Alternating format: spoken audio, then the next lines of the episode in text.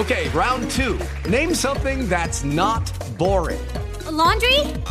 Ooh, a book club. Computer solitaire, huh?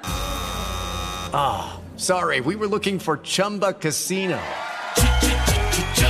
That's right. ChumbaCasino.com has over 100 casino style games. Join today and play for free for your chance to redeem some serious prizes.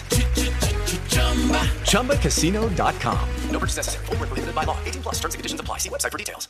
Hola, bienvenida, bienvenido una vez más al podcast de Amor FM. Soy Cruz Alicia Terán, tu amiga en Amor 92.3 en la ciudad de Hermosillo. Y hoy quiero compartir contigo esta reflexión. El secreto para ser feliz.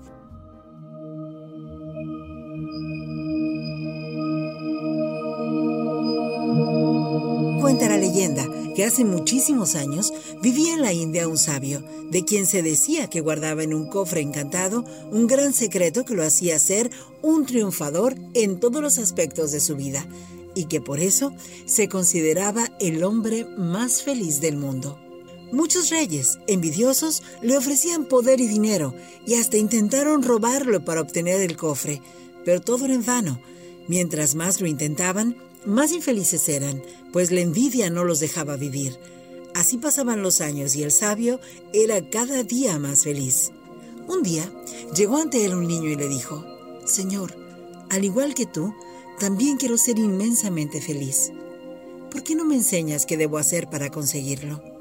El sabio, al ver la sencillez y la pureza del niño, le dijo, A ti te enseñaré el secreto para ser feliz. Ven conmigo y presta mucha atención. En realidad son dos cofres en donde guardo el secreto para ser feliz. Y estos son mi mente y mi corazón. Y el gran secreto no es otro que una serie de pasos que debes seguir a lo largo de la vida. El primer paso es saber que existe la presencia de Dios en todas las cosas y por lo tanto debes amarlo y darle gracias por todas las cosas que tienes. El segundo paso es que debes quererte a ti mismo y todos los días al levantarte y acostarte debes afirmar, yo soy importante, yo valgo, soy capaz, soy inteligente, soy cariñoso, espero mucho de mí, no hay obstáculo que no pueda vencer. Este paso se llama autoestima alta.